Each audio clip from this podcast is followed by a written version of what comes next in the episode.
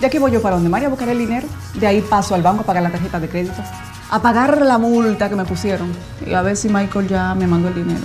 Ay, Rosita, date prisa que aquí yo estoy demasiado tarde. Tú te vas a complicar, mija.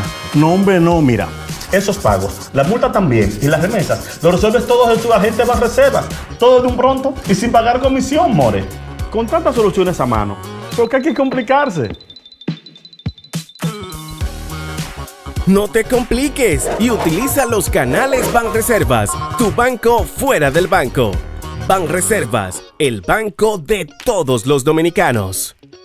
Palabras de Tony Peña, leyenda del béisbol dominicano. Papá Dios me dio un sueño y yo dije que nada iba a ser un obstáculo para yo llegar a realizar mi sueño. Era que yo quería ser un jugador de béisbol. Yo me tracé la, esa meta. Y si yo pude, siendo un campesino, ¿por qué ustedes no pueden? Sea usted el guía de su comunidad. De vuelta al barrio, un proyecto especial del Ministerio de Interior y Policía.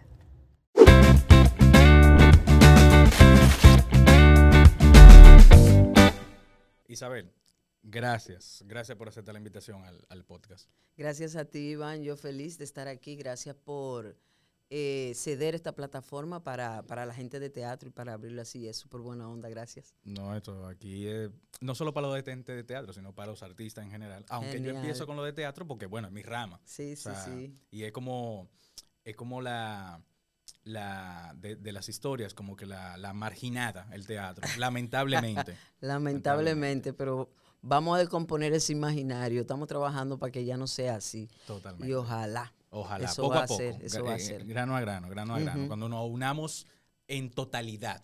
Claro. No solo, no solo el grupito más más que nos juntamos y eso, sino como que todo el gremio de todas las generaciones. Cuando nos pongamos de acuerdo, que ese es el punto más, más delicado de, la cosa, pero, pero se puede. Totalmente. Isabel, tú tienes muchos años haciendo teatro. Sí. muchos años. Vamos a empezar por eh, cómo fueron tus inicios, cómo tú empiezas a estudiar teatro. Mm, eh, eh, yo sé que tú eres de la Escuela de, Nacional de Arte Dramático, pero ¿cómo tú llegas a la escuela? Pues mira, eh, yo soy de Puerto Plata. Eh, cuando yo terminé el bachillerato en Puerto Plata, yo decidí venir a estudiar a Santo Domingo publicidad. En principio eso era lo que yo venía a estudiar para acá, mi familia lo sabía y todo.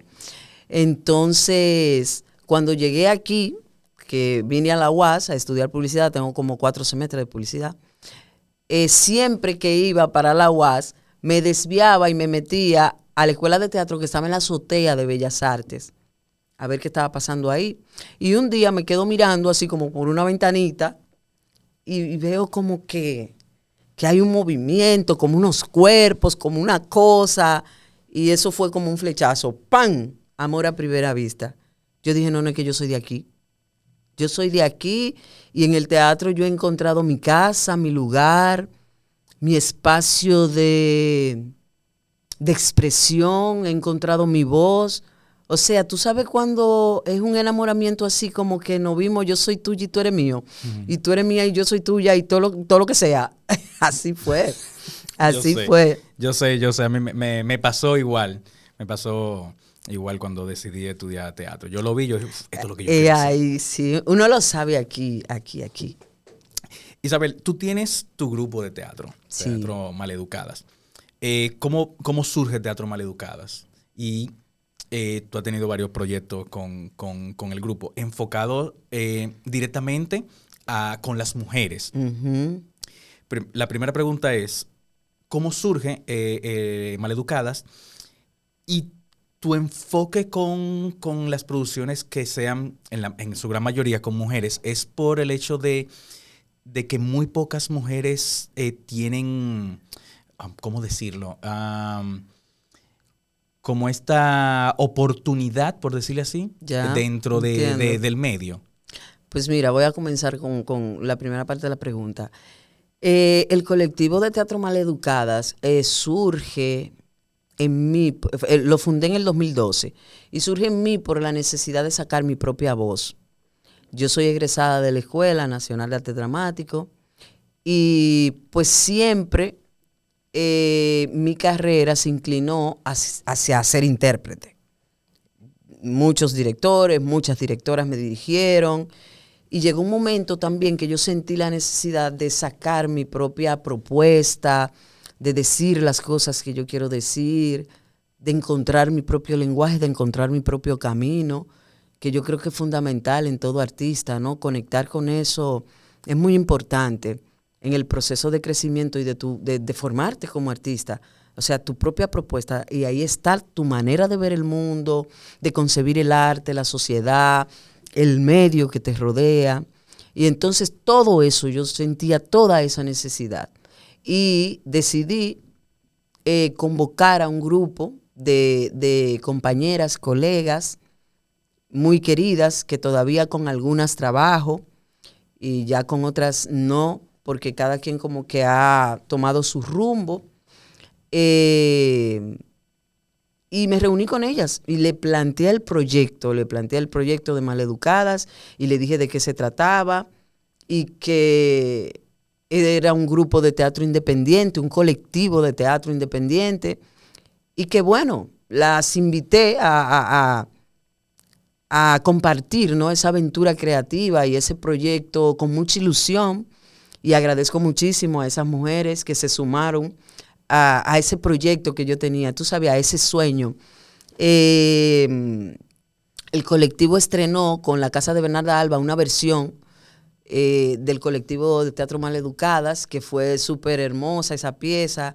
Le tengo como mucho cariño porque fue como mi primer trabajo así en gran formato, con un elenco de, de, de siete u ocho mujeres en escena y realmente el trabajo de cada una de las compañeras fue también maravilloso y potenció todo eso que yo tenía en mi cabeza y, y pude ver materializada eh, mi, mi, idea y mi sueño, ¿no? Y gracias a esas mujeres que arrancaron conmigo en el 2012 y ya el colectivo tiene, a ver, estamos en el 23, tiene como 11 años. 11 años por ahí, ya tenemos seis montajes, siete, ah, por ahí, algo así. Claro. Sí. Y tú mencionas hace un momento eh, de que tú eres actriz, o sea, eh, la escuela enfoca, yo creo que ya hace unos años que no tanto, enfoca a que los egresados se vayan más por la actuación, eh, dejando no del todo a un lado eh, la dirección, la dramaturgia, lo técnico, pero con, de, quiero saber tu opinión con relación a esto sobre no muchas mujeres se han enfocado y faltan muchas y ojalá que vengan mucho más. Claro. Y que estemos como a la par, eh, el hombre y la mujer, en equidad y todo. Eh, con la dirección, con la dramaturgia, con los técnicos, eh, que sean tramoya también, que claro. pongan luces. ¿A qué tú crees que se deba a eso? De que no muchas mujeres eh, aún no han, no se han lanzado a nivel de dirección, de dramaturgia o de técnicos? Mira, eso en estos tiempos ha cambiado. Uh -huh. Eso hay que reconocerlo, que realmente ahora mismo las mujeres en el teatro están cumpliendo un papel fundamental en la dirección, en la dramaturgia, como actrices, como actrices siempre, porque, bueno, en el tiempo que yo era estudiante, eh, no había muchas directoras, eh, estaba María Castillo, que, es, que fue mi maestra, es mi maestra, y, y, mi mentora también, tú sabes, yo, yo pasé por la mano de María Castillo y mucho de lo que yo hago ahora tiene que ver con sus enseñanzas, uh -huh. con lo que yo aprendí con ella. Luego llegó a mi vida también Carlota Carretero, y de ella también aprendí muchísimo sobre el teatro y a esas mujeres yo le agradezco mucho, mucho, mucho lo que yo puedo hacer ahora en mi oficio tiene que ver mucho con ellas. Siempre mi respeto y mi amor para ellas. Entonces, a lo que voy con esto, que en ese tiempo, pues las mujeres tenían más tendencia a la interpretación y su rol, o, o le asignaban un rol más de intérprete. Esto en estos tiempos ha cambiado porque viene con el cambio de los tiempos. Claro. Ya las mujeres, no solamente en el teatro, en cualquier rama de las artes o de cualquier otro oficio, las mujeres están llevando el pulso adelante. Uh -huh. Y eso mismo pasa con el teatro. ¿Por qué? porque hay unas aperturas nuevas y unas necesidades que tienen las mujeres de expresarse y de sacar sus voces y a raíz de eso comienzan a explorar en la dirección. Eh, hay un tema también de validación.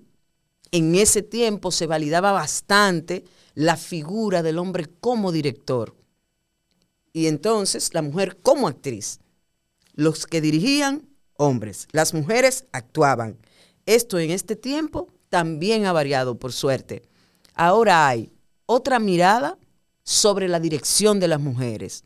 Hay otra valoración de su trabajo, hay otra... Está en otra categoría, ¿no? El hecho de que las mujeres estén dirigiendo y se celebra. Totalmente. Y qué bueno. Y, y eso ha sido, eso ha sido maravilloso para mí porque yo soy, ya yo no soy de la generación de ahora, obviamente, no me voy a guillar. ¿Tú me entiendes? No, pero, yo pero estoy- Isabel, o sea, yo- te- la gente ve a Isabel y dice, bueno, mira, yo, eh, Isabel debe tener por, tanto, tanto, porque tú, tú aparentas mucho menos de lo que tú Claro, claro. Voy a tirar mi cédula aquí. Yo tengo 48 años. Pero tú sabes que uno tiene un espíritu eh, que yo no, yo no siento 48 años en mi ser. O sea, mi edad no es de números ni es otra cosa. Tú sabes. Claro. Yo vivo como en mi cabeza esa historia desde otro lugar. Y por eso tengo mis 48 años, me lo gozo, me lo Pero disfruto. parece de 35. Gracias. ¿Verdad? Gracias. Bueno, la cuestión es que, que eso, que es maravilloso lo que está pasando ahora mismo en el teatro con las mujeres en la dirección y actuando, también están escribiendo Sí. muchas dramaturgas, es importante también dentro del teatro la parte de la dramaturgia que sostiene los discursos que se están manejando y que se están montando, las cosas que se montan, los temas que se tratan, cuáles son las inquietudes, está ahí en la dramaturgia de las mujeres y luego entonces pasa a la mano de su dirección. Yo confío mucho, mucho, mucho en esta generación de artistas en el teatro. Me siento muy, muy, orgullosa. Yo he trabajado con varias de las compañeras que están ahora dirigiendo y actuando y de verdad que celebro mucho ese avance. No, yo igual. Yo soy muy partidario a. Concha, necesitamos más mujeres, más mujeres. Sí. Porque la mujer tiene algo muy diferente al hombre, o sea, ese sexto sentido, ese nivel de organización, tiene otra visión totalmente, porque venimos de una sociedad, te digo como hombre, venimos de una sociedad donde el hombre es el de la batuta, por eso el punto de la dirección, posiblemente. El hombre esto, el hombre lo otro, la mujer tiene que ser más sumisa. No, ¿por qué?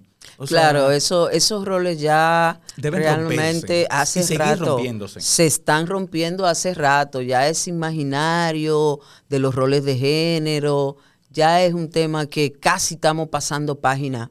Claro. Y todavía hay un peso muy fuerte sobre eso por el tema de la de lo que contiene la categoría mujer como categoría, que tiene que ser esto, que tiene que ser lo otro, que tiene que ser aquello.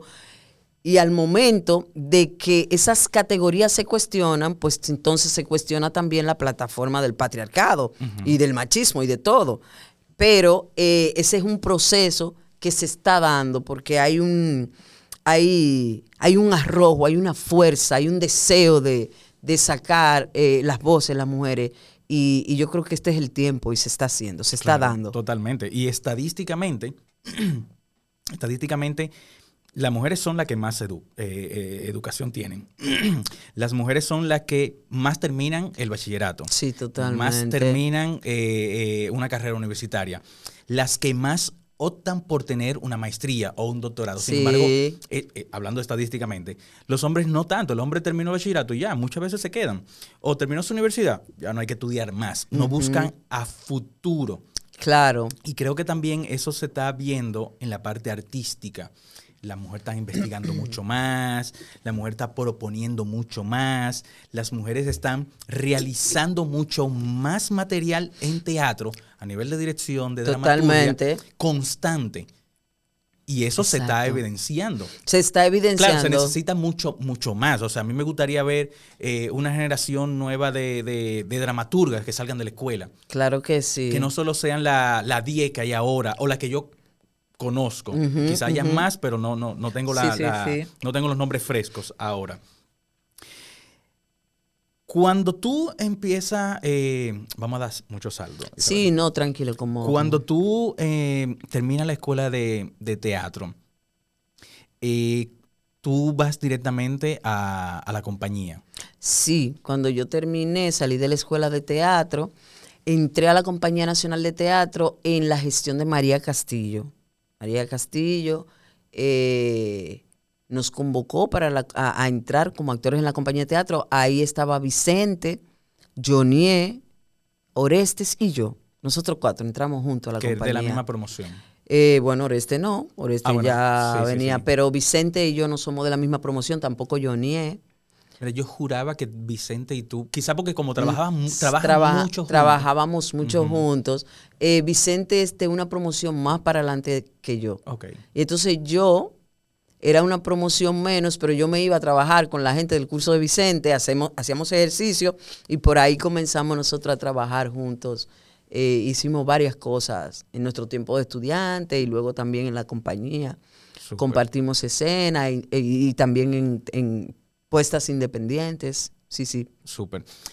Tú con tu colectivo, es una pregunta que a mí, o sea, es algo que yo no puedo hacer.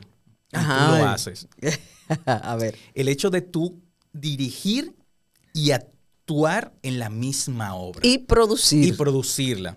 Ok. es porque el colectivo Maleducadas produce sus obras. Exacto.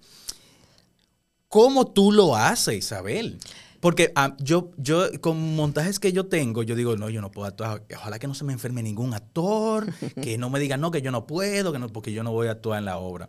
Para mí es muy difícil yo dirigirla, producirla y actuar en la misma obra. ¿Tú sabes por qué, Iván? Eso yo no lo hago sola. Yo tengo un equipo de aliados, maleducadas y maleducados, artistas que creen en el proyecto de Maleducada y se suman al proyecto de Maleducada. Yo, te- yo he tenido esa dicha y ese privilegio. Obviamente que yo sola no podría llevar todo, todo ese peso encima, porque en, en alguno de los puntos tengo que, tengo que fallar, tengo que, que errar, porque no, no es posible. Con el compromiso que es una dirección, más el compromiso que es actuar, más el compromiso de dirigir humanamente, si yo no tengo un equipo de gente que está detrás de mí para sacar mis puestas, nuestras puestas en escena, porque una de las cosas que tiene el colectivo es, cuando yo convoco a trabajar artistas, actrices o actores, eh, escenógrafos, diseñadores, eh, luminotécnicos, la propuesta es colectiva, produce colectivos de teatro maleducadas, pero yo, pero yo no soy la protagonista de esa propuesta, es un equipo. ¿Entiendes? Entonces, la gente, cada, cada persona que trabaja en el colectivo se enamora de la propuesta. Por ejemplo, al diseñador gráfico, el que diseña los afiches, que siempre colabora conmigo, yo le digo la idea y le doy su espacio de crear. Por eso yo trabajo con artistas. El afiche que sacamos ahora para la propuesta que ahorita hablaré de ella, es un, es un, es un, es un afiche bastante artístico, un poco, tú sabes, eh, se podría llamar provocador, pero el arte es provocación. Pero a lo que voy con esto es que cada quien que entra al colectivo hace su trabajo desde el arte luminotécnico. Yo le digo, mira, yo quiero esto y le doy su espacio y lo valido. Tú eres el creador, crea que tú eres un artista. Ya, yo me voy desconectando de cosas y permito que cada quien en el colectivo sea y se enamore de su trabajo como artista dentro del colectivo. Sí, yo tengo muy claro el tema de que tiene que haber una cabeza que dirija, porque todas esas propuestas pasan por mí. Ahora, yo no me voy a meter en tu terreno de creación, porque yo diseñadora gráfica no soy, y yo confío en ti como artista. Claro. Entonces pasa eso con las luces, pasa con la escenografía, pasa con el vestuario, pasa con maquillaje. A cada artista yo le doy su espacio. dentro del colectivo. Y ahí se, se va levantando esto, es que yo no estoy sola. Yo no estoy sola y eso yo lo agradezco inmensamente porque es un tema que ni siquiera de dinero se trata. No se trata ni siquiera de dinero, porque este colectivo no es para hacernos millonarios, no es para hacernos ricos, no es para sacarle todo lo cuarto. Y la gente que entra al colectivo a trabajar son artistas que se quieren dar una experiencia artística, creativa, sacar eso, una necesidad de crear, juntarnos a crear, a jugar, al sentir el placer de, hacer nuestro oficio. Ya los cuartos se buscarán con otra cosa, pero porque en el teatro tú sabes cómo es. Pero nosotros, la gente que se junta, o las personas que han coincidido conmigo en el colectivo, tienen la misma necesidad que yo de crear, cada quien en su área. Entonces eso es un equipo que levante esta propuesta. Ese equipo sostiene esa propuesta y cree eh, en mí y cree en las ideas que yo le planteo y se involucra y lo hablamos y mira, yo tengo esto, pues mira que tú crees de esto, Isabel, esto puede ser así y dime tú y yo pregunto, ¿qué tú crees? Le pido tu opinión a los artistas porque el tema de la dirección no es que sea, no es que sea tan horizontal que no haya una cabeza, pero sí yo creo en la construcción colectiva en el arte y es más rico. Yo te puedo asegurar a ti que si mi cabeza piensa y es creativa, dos cabezas de creativo es más creativo, tres cabezas de gente creando, son tres cabezas de gente creando. Y en esa vaina yo creo, loco. Claro. Por eso es que este colectivo es así. Por ejemplo, con las actrices, mi colectivo es itinerante, van pasando equipos de gente. Eh, se monta una obra y yo convoco un equipo de artistas. Esos son los maleducados en ese tiempo. Y así van pasando energías diferentes por el colectivo. Y a mí me gusta porque no me gusta tampoco fijarme a solamente trabajar ya intercambiando experiencia eh, como actriz o como directora con, con, los mismos actores, con las mismas actrices. Una de las cosas chulas que a mí me parece del colectivo es que entren actores y salgan, y entren actrices y salgan, y podemos mezclar nuestra energía, tú agarras de mí, yo agarro de ti, y viene otra, otra energía nueva a esta obra nueva, y así han pasado muchísima gente por el colectivo. Muchas mujeres, muchas mujeres y actores, compañeros también he trabajado. O sea, que van rotando con las obras y a mí me gusta eso. Claro. No, y es espectacular eso, que, que tú vayas rotando, vayas cambiando, que se puedan entre comillas, reciclar algunos sí, que se reciclan, algunos quedan de otra, de las otras obras, comparten con, pero siempre trato como de ir explorando y abrir un espacio para gente nueva, para nuevas actrices, para compañeros con los que nunca yo he trabajado, que me gustaría trabajar, tú sabes. Porque a veces hay gente que tú quisiera trabajar y como que no te ha acercado ni siquiera a hablar con ellos y tú no sabes si le interesa trabajar o no. A veces yo he invitado a gente a trabajar y, y, mira, yo voy así como muy tanteando, este, mira, yo quisiera presentarte. Loca, pero ¿por qué tú no me habías llamado? Y yo me quedo de que, oh, qué bien ¿Tú entiendes? Como cuando uno no sabe de, decirle a un compañero, mira, tengo esta obra, vamos, vamos a ver qué onda. A veces tú sientes como, bueno, tal vez yo le planteo esto, pero, pero es muy lindo cuando, cuando te dicen, wow, yo sí quiero y, he querido, ¿tú me entiendes? que, compartamos eso y a mí eso me parece bonito. Pero en conclusión, este proyecto del colectivo Maleducada los, lo sostiene esos artistas que se suman conmigo en las diferentes propuestas que yo, que yo le invito a compartir. Claro, pero en el momento de, vamos a dejar a un lado a la producción y lo que, se, lo que pasa antes de la puesta en escena. Ok. En, el momento de tú ya, ya hiciste tu trabajo de dirección, tú estás participando como actriz dentro de la misma obra que tú dirigiste, con un asistente eh, o varios asistentes de dirección.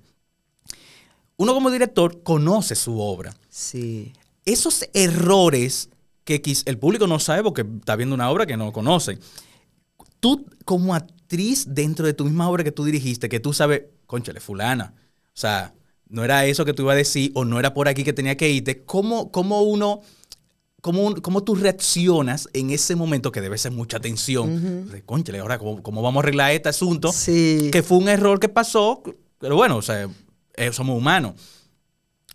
Ese, por eso yo te lo pregunto, porque para mí es como, yo no sé si es, es una mezcla como de miedo y de mucho más estrés el hecho de yo estar en escena, que yo conozco la obra, yo sé que en cualquier error yo voy a estar, mierda, Dios mío, Sí. como me pasa estando detrás, que yo a veces suelto el libreto, si estoy haciendo la regiduría de la propia obra, yo, mierda, fulano, fulano, Dios Claro. mío. Tampoco es que le digo nada porque ya la obra está, pero lo estoy sufriendo. Tú sabes que yo te veo y te escucho y yo digo, wow, es que se nota. Una gente que no te conoce dice, ese entrevistador es de teatro, porque esa pregunta que tú me estás haciendo tiene que ser obligado. Claro. Una gente que sea de teatro. Es inquietud de eso. Claro. Es porque tú lo has vivido. De verdad que si, si una gente mira el programa y pasa así, y te oye preguntando, preguntándome, tienes que decir, ¿por qué este tigre tiene que ser de teatro? Porque es que esa, esa minuciosidad de tu pregunta es así. ¿Tú sabes qué pasa? Cuando yo actúo y estoy dirigiendo, llega un momento que ya yo tengo que desconectarme y entregarle la obra cuando voy a actuar al asistente de dirección o, o a, él o a ella, quien me esté asistiendo. La persona que me asiste para mí es tan importante como si fueran mis ojos. Yo soy minuciosa con el trabajo, Iván. Minuciosa y obsesiva. Yo soy de la que se despierta a las 3 de la mañana, como un reloj cuando estoy creando, y yo no sé por qué me pasa eso. Yo hago así, pan en automático. Abro los ojos, veo el trabajo, veo detalles que me faltan y a veces me duermo hasta las 5 de la mañana. Con ojeras, eso cuando yo estoy creando, me pasa. Para que tú veas lo- los niveles en lo que yo me... Yo creo que el arte hay que tener obsesión. Eso sí. sí, sí. Sí, sí. El arte tiene que tener una vaina de obsesión, de uno obsesionarse con lo que hay. Yo lo- es- eso yo lo tengo. Entonces, la persona que es mi asistente de dirección tiene que estar tan loco como yo y tan así mismo. Para Y los entregado, detalles. Entregado. entregado. Para yo soltarle mi trabajo y ponerme a actuar con tranquilidad, yo tengo que creer en mi asistente de dirección como... Y hago también un proceso muy cercano con la gente que, que me asiste en la dirección. Escucho su opinión, miro, nos relacionamos. Voy a responderte ahora lo que me preguntaste, pero es bueno que tú sepas esto que pasa con el Claro. asistente de dirección para yo decirte lo que pasa ahí dentro. Ok, llega el momento, yo me desconecto, mi asistente de dirección, thank you. Eso es una tranquilidad que tengo yo. Porque la parte técnica y todo lo que está fuera en lo que yo estoy actuando, mi asistente de dirección está ahí. Para una luz y nos metió, el sonido, la vaina, pa. Entonces, después que yo tengo eso resuelto, eso para no entrar con dos problemas escena, porque si yo entro con el problema que tú planteaste más, un pendiente, que dejé la obra en manos del asistente, eso es un tema, yo tengo que tener eso resuelto. Entregué, me voy a poner a, a mi rol como, como actriz. Mira, es un tema bastante delicado y complejo, pero también hay ciertas ventajas en eso. Por el mismo tema de que pueden ocurrir cosas y yo puedo solucionarla en el acto, porque yo conozco el trabajo. Yo puedo solucionarla tal vez sin salirme de ritmo, sin violentar eh, eh, una cadena de acción, sin, sin, sin romper el texto, si así no lo quiero. Yo puedo jugar con cualquier inconveniente que esté ahí cuando yo dirijo la obra. Como yo la conozco y sé lo que quiero, cualquier whoop, yo puedo llenar un bache rápidamente. Eso cuando se trata de mí. E incluso también sentir la energía de la otra persona que está conmigo y ver lo que se puede asomar, porque en el teatro tú miras y si tú tienes un cuerpo presente y estás pendiente de lo que está haciendo tu compañero y estás ahí y ahora en escena, uno puede prever dónde que viene el maco. ¡Pam! Y ponértele adelante. ¿Entiendes cómo? ¿No te ha pasado? A mí me ha pasado. Es una eso es muy loco, pero es así. Yo, yo, yo, yo llegué a un punto y dijo, ok, yo la dirijo, necesito un asistente de dirección, yo no voy a hacer regiduría, yo no voy a tener, yo voy a estar afuera, relajado, entro, ah, va bien la obra, salgo, pa, pa, para estarme tranquilo, porque a mí me da un estrés Sí, es una, una increíble. cosa fuerte. ¿No te ha pasado? A veces me ha pasado el hecho de yo entro, yo, coño, ¿qué es lo que están haciendo? ¿Qué es lo que están haciendo? Y empiezo a hacer como que seña y cosas. Cuando yo estoy fuera, yo soy terrible. Es mejor que me tengan a mí ahí adentro actuando. No, pero te lo juro. Y van. Tú haces seña. Y seña. Pero yo me subo, yo brinco. O sea, mira, un día yo estaba en casa de teatro y en casa de teatro hay una segunda y yo me subo allá arriba, la cabina estaba allá arriba en ese tiempo. Ajá. Las actrices escuchaban abajo el tema del, del tempo ritmo. Eso se escuchaba desde allá arriba, haciéndole yo hacia los dedos. Y cualquier cosa es una cosa, eso es una vaina, eso es otra obra. Lo que pasa conmigo allá arriba. Dale. Todo eso, todo eso. O sea, yo la, yo la voy pasando, yo la voy viviendo, eh, todo. A mí me pasan muchas cosas. Sí, no, no, eso es terrible. Muchas cosas, sí, es sí, sí. Entonces, es mejor a veces como que yo esté ahí, la asistente esté aquí, pero la experiencia de la dirección, fuera de, de cualquier estrés que uno tome, hay un momento, Iván, y esto es también para, para el arte y para la vida, que hay que soltar el control. Sí. Sí, sí, sí. La dirección tiene que saber cuando hizo su trabajo. La dirección tiene que saber cuando no depende de ti. La dirección tiene que soltar el resultado. Porque el resultado tú no tienes control. Eso es el público. Sus emociones, su contacto con la obra, lo que lo conecta o no. Hay momentos que tú entiendes, wow, esta obra aquí sí es. No pasa lo que tú esperas. El público no es predecible. Eso en la cabeza de uno que uno... Por eso es que hay que hacer su obra lo más honestamente posible, tratar de serte fiel a ti como artista y soltar el resultado. Claro. Hay algo que eh, me acuerdo que hace muchos años yo lo hablaba con otros amigos de, en el Parque Duarte.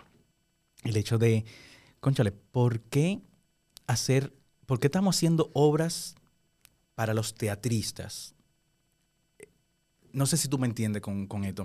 ¿Hacer obra para los teatristas o hacer obra para el público en general? Mm.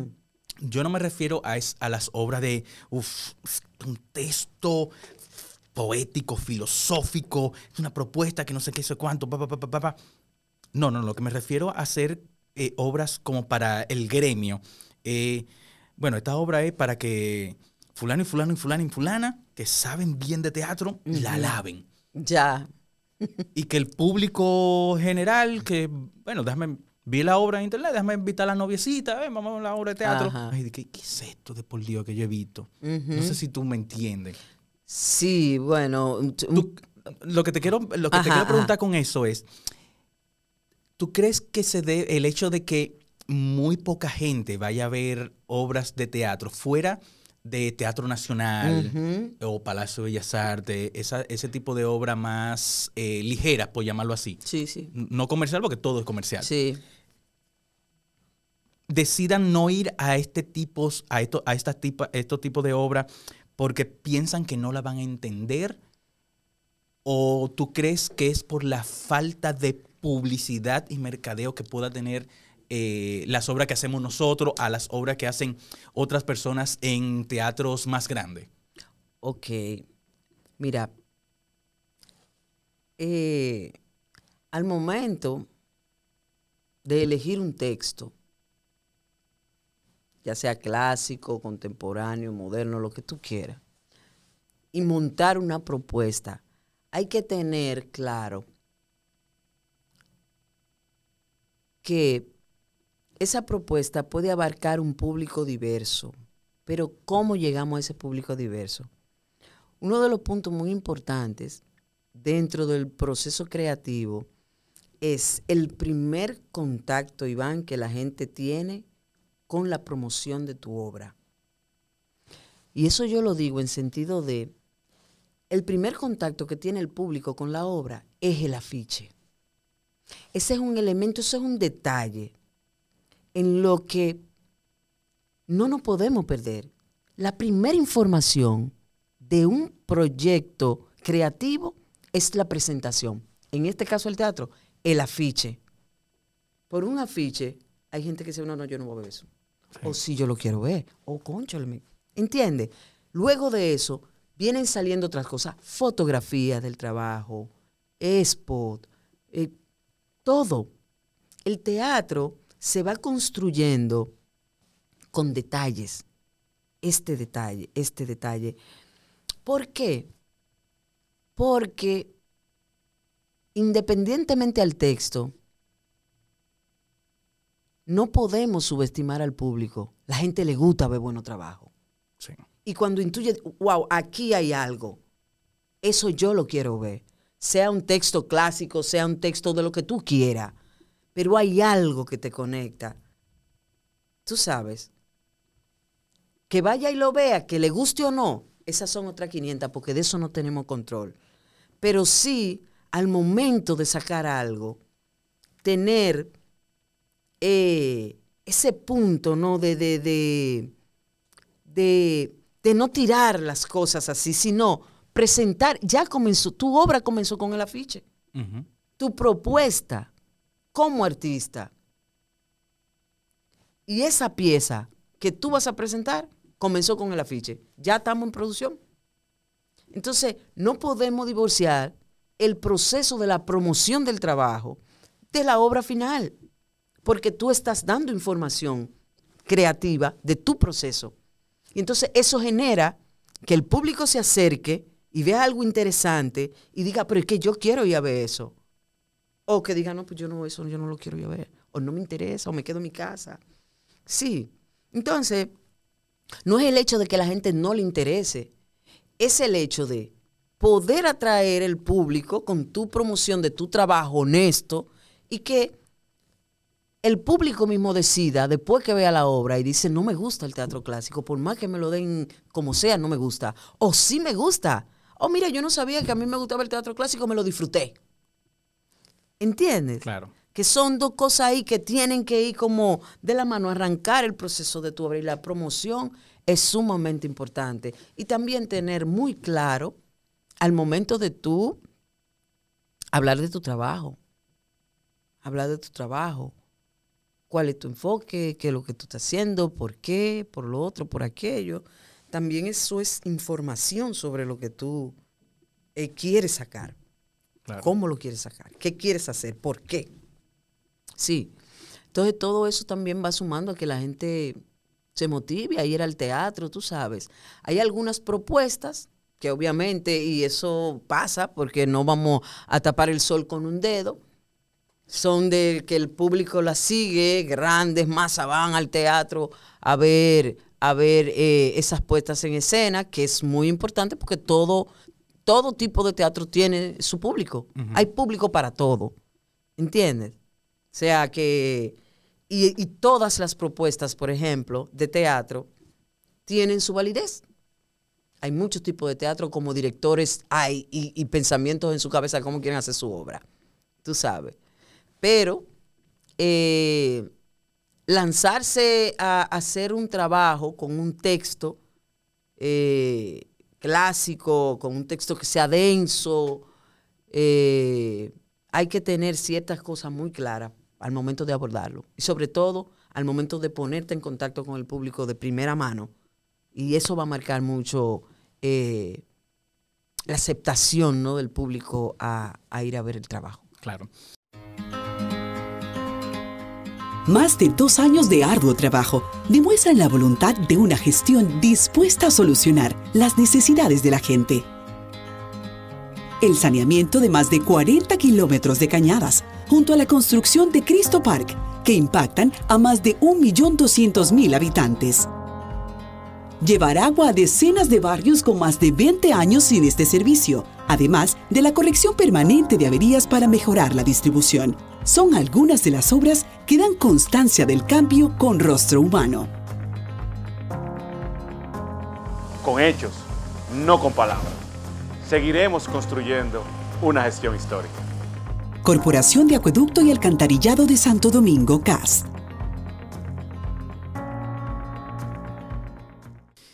Vamos a hablar un poquito de tu nuevo montaje. Vamos a poner el video de, de la promo de, de tu nueva obra. Tú estás como actriz, directora, tienes un asistente de dirección y te acompañas de Karina Valdés. Karina Valdés, sí. Cortés. Pesado, Cortés. pesado. Ay, sí.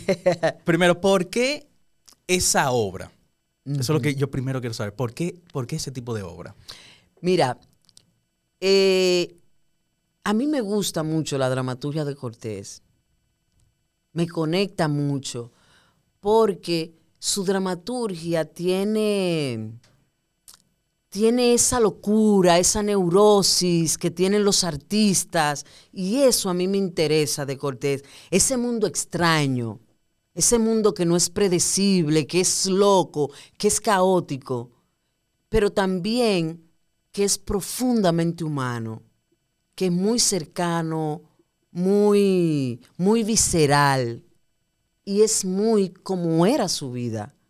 Cortés fue, murió a los 41 años y, vivió una vida muy, muy intensa, ¿no? Como, son sus, como intensos son sus textos. Entonces, este en especial, que es una versión libre de La soledad en los campos de algodón, hace mucho tiempo que yo quería montar esa pieza.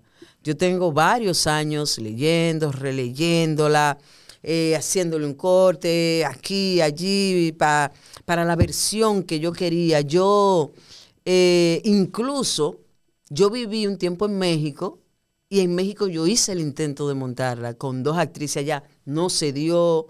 Aquí también intenté, pero tampoco se dio. Eh, intenté hacerla eh, con dos hombres, pero después me di cuenta que no era. Y, y luego ya cuando decido, hace como dos o tres años, digo, voy a meterle mano a esta obra de Cortés. Llega la pandemia. Y eso fue terrible, porque ahí se paralizó todo. También mi parte creativa se vio muy afectada. La pandemia fue, go- golpeó muy fuerte para mí en sentido creativo. Tú sabes, todo el mundo estaba como en una onda con este tema, ¿no? De la salud, muy, muy vulnerable en, en- en todos los sentidos. Y a mí me dio durísimo eso. Entonces pasaron dos años más, salimos de la pandemia y todavía yo me encontraba rezagada en mi parte creativa, pero tengo pendiente ahí. He acariciado ese trabajo, lo, lo he analizado, lo he mirado, lo he leído, lo tengo claro. Pero entonces tenía el proceso de que, concho, mi parte creativa está muy por todo, ¿no? Por cómo nos sentíamos. Claro. Y esperé mi tiempo, esperé mi tiempo hasta que me sintiera bien, fortalecida, hasta que fuera saliendo de ese proceso post-pandémico que fue también un poco difícil. Y entonces dije, bueno, ya yo estoy lista, ya me siento bien de aquí, de aquí y todo, vamos a darle a Cortés. Y decidí hacerlo con dos mujeres, dos mujeres, en este caso Karina Valdés y yo, que interpretamos los dos personajes. Eh, esta es una pieza de dos personajes donde hay un comprador o una compradora y una vendedora que van a negociar algo, algo que todavía no se sabe qué es lo que es, pero que en el interior de cada quien, de la vendedora como de la compradora, saben que hay un deseo. La premisa de esta obra, o la premisa por, la, por donde yo me he ido, es trabajar tres puntos importantes, que es el deseo, la muerte y la soledad.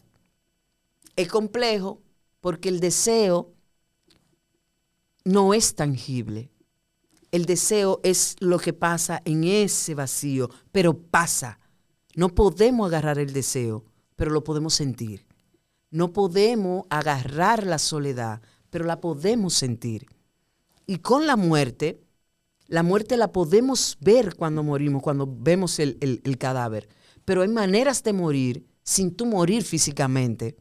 Entonces, estos dos personajes que se encuentran en este lugar a negociar esas tres cosas en sus vidas, se encuentran también en este laberinto que las envuelve, una que entró a ese lugar a buscar algo que ella supuestamente no sabe, y otra que vive ahí, que sabe lo que tú vas a buscar, pero realmente no te lo quiere decir. Y la otra tampoco quiere decir lo que ella fue a que la otra fuera a buscar. Es un juego de una negociación y esa negociación la media el deseo. ¿Por qué? Porque nosotros somos seres deseantes, siempre deseamos. El mundo de las personas se mueve mucho en función de cosas, de cosas que deseamos. Deseamos, el día que dejamos de desear, cuando nos morimos, el, deseo se acaba con la muerte. Cuando tú te mueres, ya no deseas. Entonces, por eso la conexión. Pero también el deseo conecta en este trabajo por llenar un vacío. Un vacío que nunca se va a llenar. Porque el ser humano viene con ese vacío desde que lo desprenden del vientre de la madre. Entonces, todo esto que yo te estoy contando es lo que envuelve este mundo de estas dos mujeres, que aparte de eso también hay una parte que juega también con la erótica del deseo, la erótica del deseo del cuerpo, de qué cosas nosotros deseamos, qué cuerpos deseamos, por qué deseamos, qué es lo que deseamos en el fondo. A veces tenemos deseos que no sabemos que tenemos ese deseo y estamos ejecutando en función de conseguir eso que no sabemos qué es, pero que está ahí dentro, es una cosa que está latiendo ahí y tú vas detrás de eso. Entonces estos personajes tienen ese, ese punto interesante que no necesariamente tienen que saber qué es lo que desean, pero van detrás de eso. Una cosa también eh, maravillosa de este texto de, de Cortés es que el final es muy abierto. Él le pone en la mano al director. ¿Qué tú quieres hacer al final con estos dos personajes? ¿Cuál es el final que tú le quieres dar? ¿Cuál es el cierre que tú le quieres dar? ¿O lo quieres dejar abierto? En esta versión sí hay un cierre. Pero ese cierre yo no te lo voy a decir ahora. yo he leído el texto, he visto, eh, vi creo que uno o dos montajes eh, aquí y fuera del país. Y quiero ver el tuyo, quiero ver el tuyo. O sea, no, no, no lo he visto con dos mujeres. Ya. Dos soledades. O dos, dos soledades. Dos soledades. Dos soledades, la versión. Se estrena, eh, bueno, en esta misma semana, viernes, sábado y domingo. Se estrena del 17 al 27 de agosto en Casa de Teatro. Eh, viernes, sábado y domingo, ¿cierto?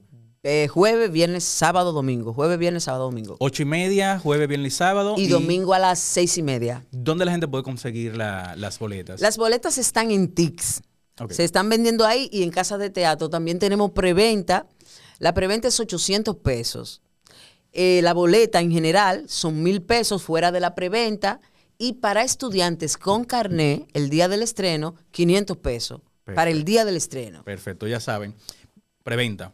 Genial. Le vamos a poner en la descripción todos los detalles para que sí puedan entrar y comprar la boleta de una vez. Y por allá no, vamos a ver. Tú mencionas hace un momentico sobre el proceso creativo. A mí me interesa mucho saber cuál es tu proceso creativo como actriz. ¿Cómo tú empiezas a abordar un personaje? Si lo abordas de una forma para teatro, o si lo abordas de otra para cine, o si llevas el mismo abordaje para ambas cosas. Mira, eh, el tema del cine y del teatro, yo, yo por lo menos yo tengo que tenerlo como muy claro, porque son dos claves muy diferentes. Si bien es cierto de actuación, son dos claves totalmente opuestas. El cine te trae el público aquí, te lo trae en el teatro. Tú tienes que llevarte al público. Son, ahí, ahí está la oposición clarísima. El cine te trae a la gente aquí, aquí, aquí, aquí. Entonces yo no puedo, si me pierdo en eso, me perdí en esto que es el teatro.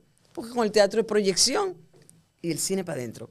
Entonces, obviamente, eso te da dos maneras diferentes de construir construir para teatro y construir para cine son totalmente diferentes. Por ejemplo, en mis trabajos de teatro como actriz, yo tengo mi proceso, mi proceso que comienza con yo conocer muy bien la historia y el contexto del personaje. Para mí es fundamental conocer el contexto del personaje, dónde se desarrolla, qué es, cuáles son las cosas que lo mueven, qué siente, qué está, dónde está, en qué lugar, de dónde viene, hacia dónde va, y en el interior del personaje, qué transita, cuáles emociones, por qué actúa de esta manera, que eso más también en la parte psicológica, qué lo construye psicológicamente al personaje. Ahora yo estoy estudiando psicología, porque todo lo que yo estoy estudiando es también para, meterle a mi teatro. Eh, y el universo psicológico de los personajes es uno de los universos para mí más alucinante y más maravilloso al momento de abordar un personaje. Sí, porque hay el personaje de una obra pasa por varias versiones hasta llegar el actor y después el actor da su otra versión. Primero, la obra comienza, el dramaturgo propone un personaje en la dramaturgia pasa la mano del director. El director propone de esa misma propuesta otra propuesta para su dirección. Y de esa propuesta el director va donde el actor y le dice, yo quiero esto, ame tu propuesta. Mira de dónde viene este personaje pasando por varios procesos. Se llega a ti como actor, viene de la dramaturgia, viene de la dirección, ¡pam! Llegó aquí. El relacionamiento con el director para mí es fundamental hablar con el director, saber lo que piensa, qué es lo que quiere de ese personaje, a dónde queremos llegar. Para mí es fundamental también que el director esté muy claro para que me diga a mí como actriz qué es lo que quiere. Los actores son como niños y como niñas. Nos volvemos locos si no sabemos qué es lo que tú quieres. Te comenzamos a proponer cosas, damos vuelta, vuelta maroma, pirueta, y, no, no, enchivamos, porque si no sabemos qué es lo que tú quieres, yo te voy a dar desproporcionadamente. Hay gente que dice, hay, hay directores que dicen, dame, dámelo todo, que de ahí yo recojo. Está bien, pero yo necesito saber en, en ese dame cómo tú quieres que yo te dé eso. Yo te puedo dar partiendo de lo que tú me pidas, con claridad. Y de ahí yo te hago esta propuesta, te hago esta partiendo de lo que tú quieres. Para mí es fundamental para construir ese relacionamiento con el director, saber qué es lo que quiere de mí, qué es lo que quiere de mí como Isabel, como intérprete, y por qué tú me elegiste a mí para ese personaje. Porque no es casual cuando los directores eligen a un actor o a una actriz para interpretar un personaje. Hay una razón que no tiene que ver con el personaje, que tiene que ver con la actriz. Entonces, es bueno, también saber por qué yo. Y eso me da a mí también una información para yo construir de por qué ese director me eligió. Entonces, luego de eso, de tener ese relacionamiento muy claro con el director, involucrarme con el texto, involucrarme con la historia, construirle el perfil psicológico, conocer la historia del el, el arco que transita el personaje dentro de la historia, la importancia de este personaje ahí, lo que desenlaza, lo que, lo que esconde, lo que oculta. Las cosas más interesantes de los personajes están en lo que ocultan. El texto es un pretexto para decir cosas, pero la, la esencia de los personajes está en lo que callan. Y ese es el insumo interno que te permite a ti sostener una línea emocional, lo que tú callas. ¿A qué ese personaje le teme? ¿Cuáles son sus fobias? ¿Cuáles son sus miedos? ¿Cuál es su pasión? Y todo eso sostiene el universo emocional de un personaje. Y no llega vacío a escena. Porque ese es el secreto, a compartir no es la palabra, el texto, porque el decir, el decir puede ser vacío, como un vaso de fond. Yo te agarro y te digo muchísimas palabras, pero ¿qué sostiene esa palabra dentro de mí? Todo ese universo emocional que transita en mí como actriz, en mi personaje. Entonces también, todos esos puntos, Yo tengo que tenerlo claro al momento de crear. Eso es en el teatro. Y luego ya viene un proceso físico, que es un entrenamiento partiendo de la fisicidad del personaje, buscarle la manera como camina, la mirada donde está colocada, su columna, la voz, trabajar mi, mi, mi instrumento, ¿no? Porque este es el instrumento, pues nosotros andamos con nuestro instrumento arriba el día entero. el actor y la actriz, ¿con qué tú trabajas? Con esto. Este es mi instrumento, yo tengo que cuidarlo. Entonces, eso pasa en el teatro y en el cine. En el cine hay varios puntos que son parecidos, pero no son iguales al momento de construir, porque eh, en el cine hay esa construcción interna que se hace también en el teatro, el relacionamiento con el director es muy importante, pero hay que tener muy claro ciertas cosas técnicas que ayudan a tu trabajo. Yo no puedo, por ejemplo, en las películas que yo he trabajado, yo necesito preguntarle al primer asistente dónde está la cámara. Porque dependiendo de dónde está la cámara, mi actuación se potencia o la recojo. ¿Entiendes? ¿En dónde que estamos? Plano, medio, plano, cerrado, plano, plano. Yo necesito saber dónde yo estoy porque hay muchas cosas técnicas sobre mí. Sí, ¿dónde está la luz? ¿Dónde está mi luz? Y todo eso me permite a mí construir también el personaje para, para esa película. ¿Por qué? Porque yo no estoy fuera de la clave que me está pidiendo el director como personaje. Fácilmente, yo tengo una cámara metida en la, cara y yo te estoy actuando como si la cámara tuviera lejísimo. Yo me voy a ver overacting ahí. Entonces son detallitos que van tejiendo eso y en el análisis también de, mm, del, del personaje, trabajar la parte psicológica profundamente también y eh, que es fundamental, ¿no? El contexto, igual que en el personaje de teatro, el contexto. ¿Qué busca este personaje aquí? ¿Qué quiere? ¿Cuál es la semilla, la raíz? Yo siento que el teatro, si bien es cierto, a mí me gusta el cine, porque me gusta y la experiencia que he vivido en cine ha sido muy enriquecedora. Yo soy una mujer de teatro, tú sabes. A mí me gusta mi teatro. Y para mí, para mí, esa ha sido la raíz mía para yo poder hacer cine, esta ha sido mi raíz, mi teatro. Y después entonces yo he hecho cine, yo he hecho otras cosas, pero aquí es que está la base. Y esto me ayuda mucho también al momento de construir esto, aunque sean opuestos. Claro, claro. Isabel, estamos, quedamos casi terminando. Yo sé que tú tienes que irte. No, tranquilo, tranquilo. Pero sí me gustaría saber una, última cosa. Tú mencionaste hace un momento el hecho de, por alguna razón, este director me eligió.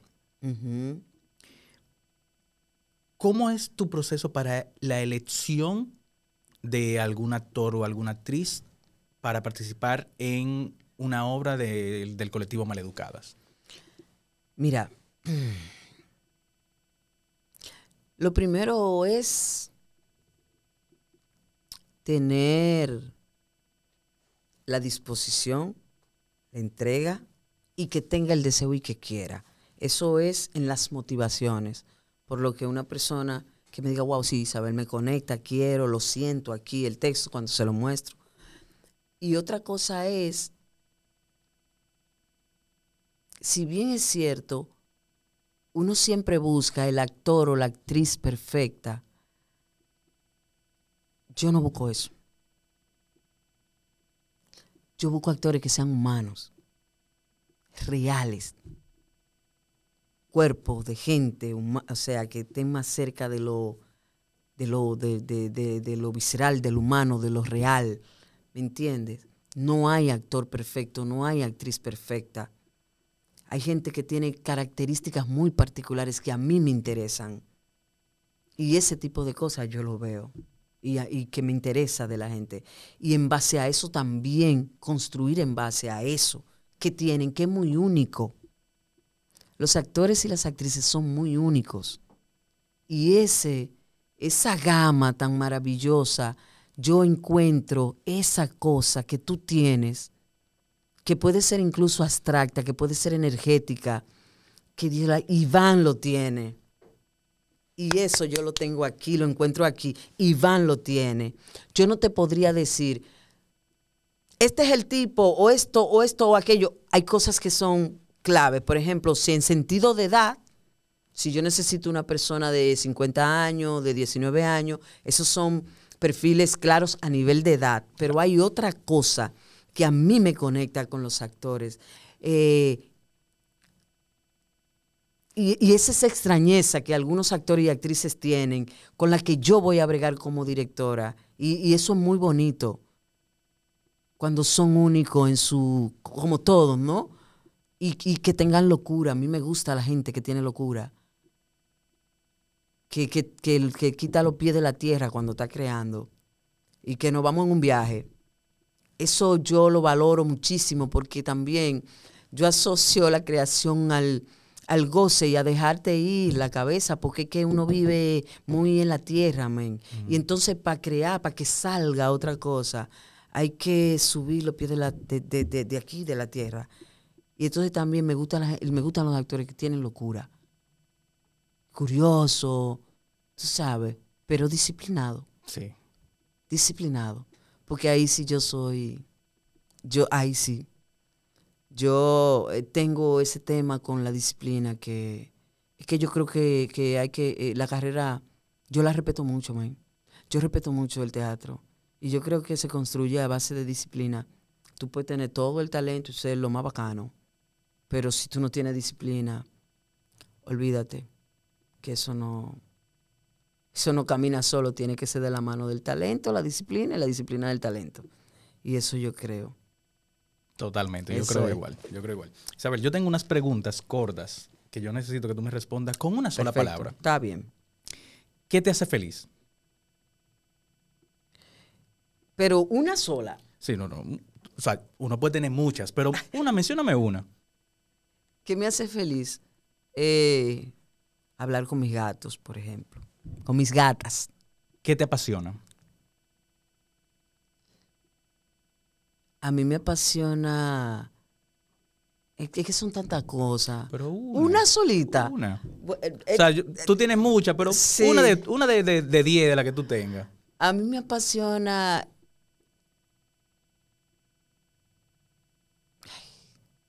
O menciona dos, está bien. pues. Sí, gracias.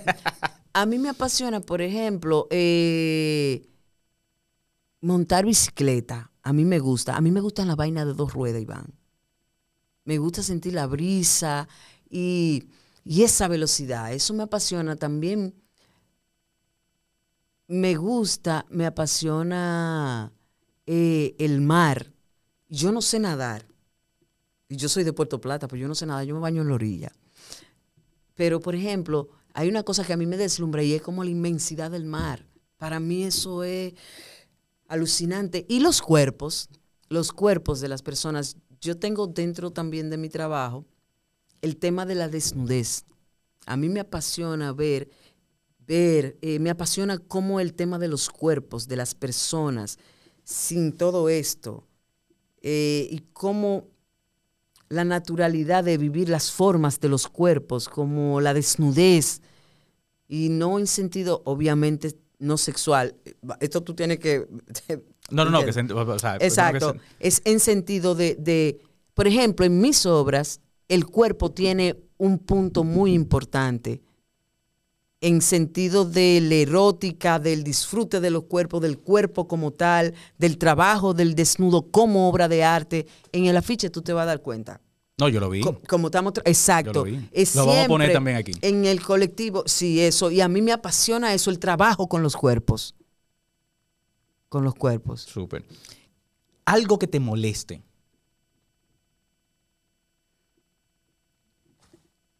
Em, la deshonestidad, loco. A mí no me gusta eso. O sea, se- a, a mí, no me gusta la deshonestidad en sentido de que tú puedes ser honesto y asumir la consecuencia de eso. Tú puedes, eh, para ser deshonesto, mejor calla y omite y resérvate tu opinión. Pero, ¿qué necesidad? ¿Tú me entiendes? Claro, hay momentos que tú dices que, ay, que no se puede ser honesto porque, ¿verdad? Pero, pero bueno, eso es una decisión en la vida. Claro, la saber, cómo, honestidad una- cómo decirlo. no, exactamente. Tener la asertividad de saber cómo decirlo y también asumir la consecuencia de si no te entienden en tu honestidad. Claro. Asume tu consecuencia. Tú ya dijiste. Ver, Claro. Algo que te relaje. La música, bailar. A mí me encanta bailar, a mí me gusta la música. Yo bailo, yo cuando estoy sola en mi casa pongo mi música, bailo, bailo, bailo, bailo, canto. eh, eso, la música para mí es fundamental en mi vida. Un sonido favorito o un sonido que te guste escuchar mucho. La lluvia. A mí me gusta la lluvia. Sobre todo eh, en, en el zinc. Y me recuerda a mi casa en Puerto Plata. Al porque hay una sí. parte de zinc shh, al campo. Es bello. Eso- Ese sonido a mí me arrulla. Totalmente. Eso para pa, pa acurrucarse Sí, ahí. es bonito. Algo que tú le tengas miedo. A los lagartos, Iván. Yo le tengo fobia. Pero mira, Isabel, tú Yo vienes le de un tengo campo. fobia a los lagartos. O sea, tú vienes de Puerto Plata. O sea, ¿Qué te- hay lagar- en este país hay lagartos en Estoy lados. siendo honesta. Mira, Iván, yo tengo una fobia con los lagartos, pero yo sé de dónde viene mi fobia. Cuando yo era pequeña, a mí se me metió por el vestidito. Yo tenía cuatro años un lagarto y yo no podía sacármelo. Cada vez que yo me encuentro con un lagarto, y entonces lo fuerte es que en mi casa ellos me persiguen. Yo siento que a veces ellos van detrás de mí porque ellos entienden mi fobia. Iván, es que, es que yo no te puedo explicar cómo es que yo le tengo miedo a los lagartos. O sea, fobia. Que a mí me cae un lagarto y yo me puedo poner mala.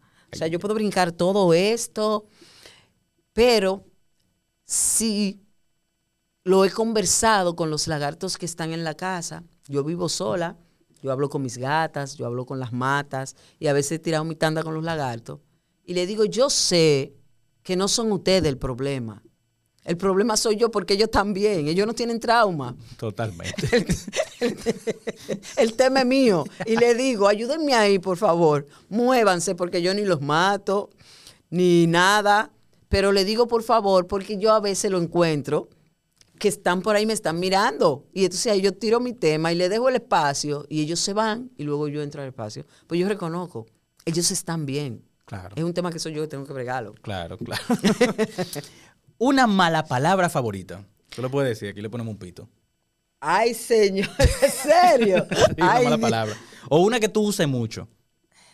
Es que, es que tú sabes que una tiene una clásica. No, el coño no es. No, es mala ese palabra. coño no, no, no. No, mira, cuando uno va, por ejemplo, eh, por la calle o, montando bicicleta, cuando uno montando bicicleta, no hay palabra que como que tenga más gusto de tú decírsela a una gente. No sé qué es lo que tiene esa palabra, pero realmente hay gente que se la gana, tú sabes. Pero, pero no decírsela en la, en la dimensión que se la dicen la gente, no más grande. No, viva, no me haga eso. no ponga así Dile, esto es para mí, esto es para mí. Yo le pongo Esto un es pa' pitico. ti, ¿verdad? Yo le pongo un pito. No, tú sabes que uno va ahí a veces montando bicicleta y aparece. Iván, que te quiere tirar el- la vaina Porque arriba. esa mala palabra viene con gesto y todo. Es con gesto, porque tú no la puedes decir sin gesto. Exacto. Eso sí, porque por ejemplo, tú puedes tirar y que un. No, eso no. Es cuando, cuando la vaina sube, que tú. Que tú- es así. con- Claro. Mira, con tú y la mano. Es más, tú puedes quitar la palabra. Y la mano ya sabe que lo, De una vez, que es lo que tú le El dijiste. gesto. Es- exacto. Iván, eso no, eso no va a. No, no, no, yo le pongo un pito. Ponle un pito porque yo doy clases. No, no, yo también. Yo le pongo un pito. No, tranquila, tranquila. Isabel, mira. Elvira, Yo no me acuerdo en el momento que nos conocimos, no sé si fue en Parque Duarte o después de un festival Tiene o que en haber una sido por obra. ahí. Tiene que ser por ahí. Lo que sí recuerdo verte en varias obras de, de- de teatro, junto a Vicente, junto a Manuelcito. Yo recuerdo una obra, creo que estaba Manuelcito, tú y Vicente. Falso profeta. No recuerdo. no El recuerdo. falso profeta no, esa, esa fue con Cocuyo, con Carlota Carretero, que trabajamos Manuelcito, Vicente y yo. Pero de la que tú hablas es de mm, los derechos enanos. Los derechos enanos, exacto. Sí. La vi en el Palacio de Bellas Artes. Ajá. Eh, yo no recuerdo si fue la primera obra que yo vi que tú estabas. No recuerdo. Pero a mí me pareció genial. Sí. Y después eh, empezamos a hablar y cosas, nos vimos, chévere. Yo me, me, me alegro eh, cuando tú decides sacar tu, tu colectivo de, de maleducadas. Eh, yo no voy a decir que, concha, tú debiste sacarlo antes. No, o sea, yo, yo estoy, en, estoy de hace un tiempo en una etapa de mi vida de que las cosas van a pasar en el momento que tengan que pasar. Así mismo estoy Sin yo. importar Así el, eh, por qué no pasó antes, ni, ni nada por el estilo. Y lo que tú haces con tu colectivo de, de defender, eh, tener una voz de la mujer, eh, aunque tú también trabajas con hombres, pero le das mucho más, yo no quiero decir apoyo, mucho más participación Ajá. a, a la mujer, eh, porque igual se necesita. O sea, no, yo no, no, yo quiero ver un, mo- un momento donde no solo vemos a, ah, a la mujer como actriz, sino también Claro. como creadora. Como creadora. No, no, no, no, no dejar de pensar en eh, el hombre es el creador. No, no, no. la- Las mujeres también. Y va, y, y va a seguir pasando. Y ese aporte que tú estás haciendo dentro del teatro como creadora se valora y queda igual en la historia. Y eso es fundamental. Eh, también con tu colectivo, que vi que tan, dieron unos talleres. Esa es una eh, parte del colectivo que es importante también, que no sé si tenemos tiempo de hablar. Sí, sí, sí, sí, eso. claro, claro. O sea, tú, tú lo puedes decir ahora. O sea, no hay problema. Ah, ok. Eh, dentro de- también de la parte del colectivo, ya esto como Isabel, como, como activista, yo soy activista, me nombro feminista, antirracista. Impartimos talleres a diferentes comunidades, diferentes poblaciones, eh, y eso ya como es un trabajo más social dentro del colectivo de, de Teatro Maleducadas, que con la herramienta del teatro, articularla a problemáticas sociales y por ahí, por el teatro, poder dar las herramientas a estos grupos para que puedan expresarse por medio del teatro. Entonces, esa es una labor que tengo varios años haciéndola en Batella, en comunidades, en- con personas racializadas, con la comunidad LGBT, con personas con capacidades diversas, con gru- grupos diferentes, diversos. Y esa es una labor del colectivo también. Claro, y, y a eso iba, de, de esa labor humana que tú con el colectivo haces, ya sea de manera individual o ya sea con el colectivo, con, con otras actrices dentro de, de- de los talleres. Para mí es fundamental el hecho de dar a, a otra persona algún conocimiento eh, sin esperar, eh, claro, la remuneración económica va a estar, pero la satisfacción de esa persona que quizás nunca ha tomado una clase de teatro, que ha sentido, que se ha sentido en ese momento libre de expresarse sin ataduras, sin, sin señalamientos. Y creo que dentro de los talleres que, que, que dan en el colectivo, esas personas tienen su espacio y su voz Totalmente. sin discriminación. Y debería ser así con todos los lugares, ya sea laboral, ya sea artístico. Eh, cuando digo laboral, que sea la la parte que no sea artística, Claro. eh, que, se, que no sientan el miedo a, a hacerlo. Y con el proceso que llevan con Maleducadas, con todas las obras, creo que me faltan algunas, eh, dos, creo, por, por ver. Eh, es fascinante. Quiero decirte que te respeto mucho. Desde el primer momento que, que te conocí, te respeto bastante. Ah, aunque tú tienes un carácter muy fuerte, Eso que me han dicho. porque te, te- te conocí con, con un carácter bien fuerte, tú igual respetas.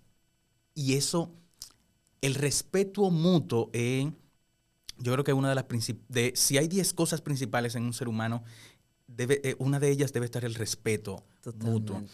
Eh, aunque quizás no, no, yo no esté de acuerdo quizás con alguna forma de tú montar, o que tú no estés de acuerdo en alguna forma de yo montar, pero se respeta Sí. eso. Eh, te valoro como compañera de, de teatro y el camino que tú construiste, porque igual somos otras generaciones, fue el camino que igual yo y mi generación estamos siguiendo también. y que el camino que otra generación más arriba de la tuya igual tú estás siguiendo. Entonces es un proceso. No, no hay que pisotearnos ni nada, sino igual apoyarnos Claro, totalmente. claro, claro. Ese, ese hecho de apoyarnos, porque así vamos a crecer todos. Claro, así crece muchísimo la, com- la comunidad teatral. Tú sabes que ese tema de, de los relevos y de abrir camino, yo siempre hago un alto para reconocer a las mujeres eh, por las que ahora yo estoy haciendo teatro. Claro. Las que me enseñaron, las que fueron mis maestras, las que abrieron ese camino para que yo lo transitara. Porque eh, hay un, hay como un mantra o un dicho africano, Ubuntu, significa tú eres porque yo soy. Y entonces eso se extrapola a, este tema también. Por eso mencioné eh, al principio de la entrevista a María Castillo, Carlota Carretero, Betania Rivera. Son mujeres que fueron muy importantes en mi proceso de aprendizaje y que abrieron ese camino para ir por ahí. Y, y de verdad que mi respeto, mi respeto, mi respeto. Y yo espero también poder aportar un granito en el camino para que otras generaciones que vengan puedan también trillar por ahí de una manera tranquila. Y sobre todo, lo lindo sería que se pudiera dar desde el acompañamiento Claro. que ese es un punto que ahí sí se da, pero, pero por ejemplo, que esas generaciones que puedan venir puedan saber que yo estoy ahí, que yo le puedo dar un acompañamiento en cualquier cosa. Eh, maleducadas, cuando yo decidí sacar el grupo, agradezco mucho a mis mentoras, pero este proceso yo arranqué eh, yo con, con- con- con las mujeres que convoqué. Eh, me hubiese gustado, honestamente, tener como a quién llamar. De, yo sé que, a ver, que no quiero que se confunda esta idea, Iván. Eh, cuando me refiero a acompañamiento es como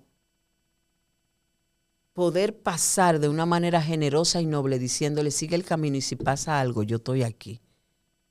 Tú puedes preguntarme, tú puedes decirme, yo te puedo dar una asesoría, yo te puedo esto, ¿tú me entiendes?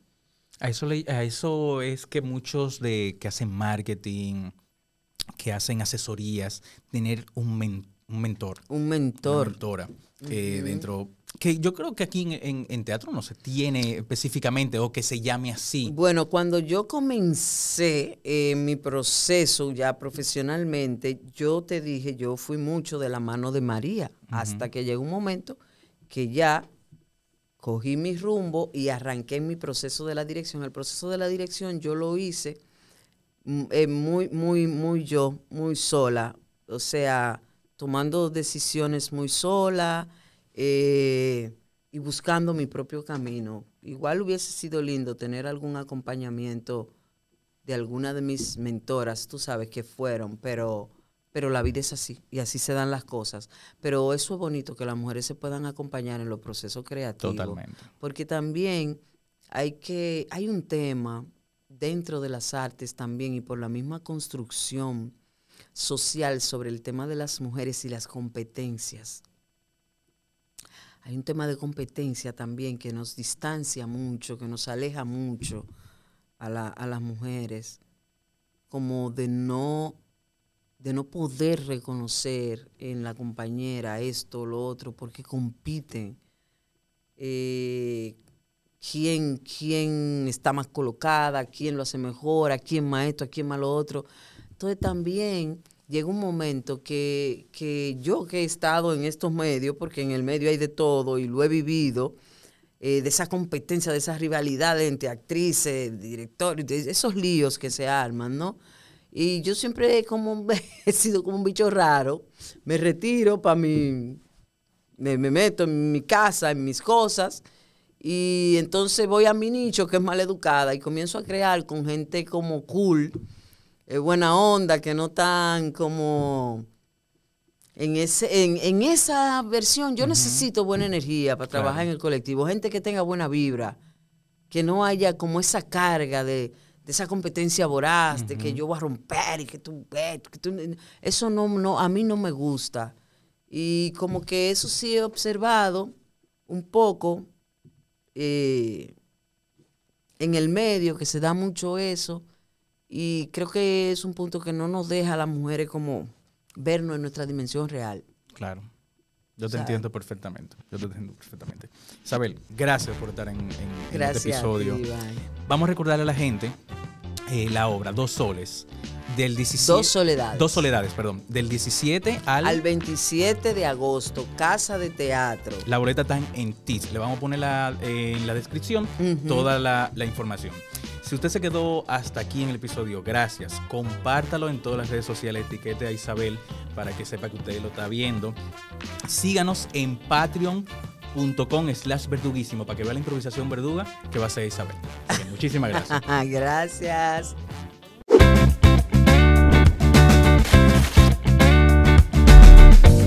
Así que esto es improvisación verduga. Ok, ok, estamos aquí, señoras, señores. Todo el que quiera masticar tiene que pasar por aquí. Yo tengo algo masticable, puede utilizarlo para masticar, pero también puede utilizarlo para ponérselo en un pie, puede utilizarlo para muchas cosas. Aquí está el... Hola, yo soy Isabel Spencer y esta es la improvisación verduguísima. La puedes encontrar en patreon.com slash verduguismo.